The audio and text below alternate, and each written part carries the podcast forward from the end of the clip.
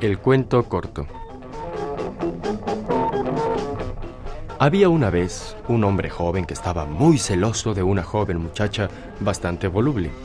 Un día le dijo, Tus ojos miran a todo el mundo. Entonces le arrancó los ojos.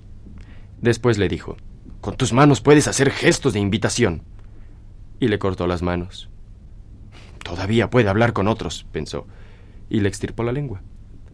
Luego, para impedirle sonreír a los eventuales admiradores, le arrancó todos los dientes. Por último, le cortó las piernas. De este modo, se dijo, estaré más tranquilo. Solamente entonces pudo dejar sin vigilancia a la joven muchacha que amaba. Ella es fea, pensaba, pero al menos será mía hasta la muerte. Un día volvió a la casa y no encontró a la joven muchacha.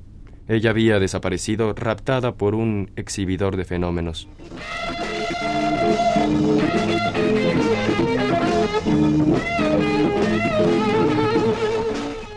Este fue un cuento del francés Henri Pierre Camille, que nació en 1884 y murió en 1958.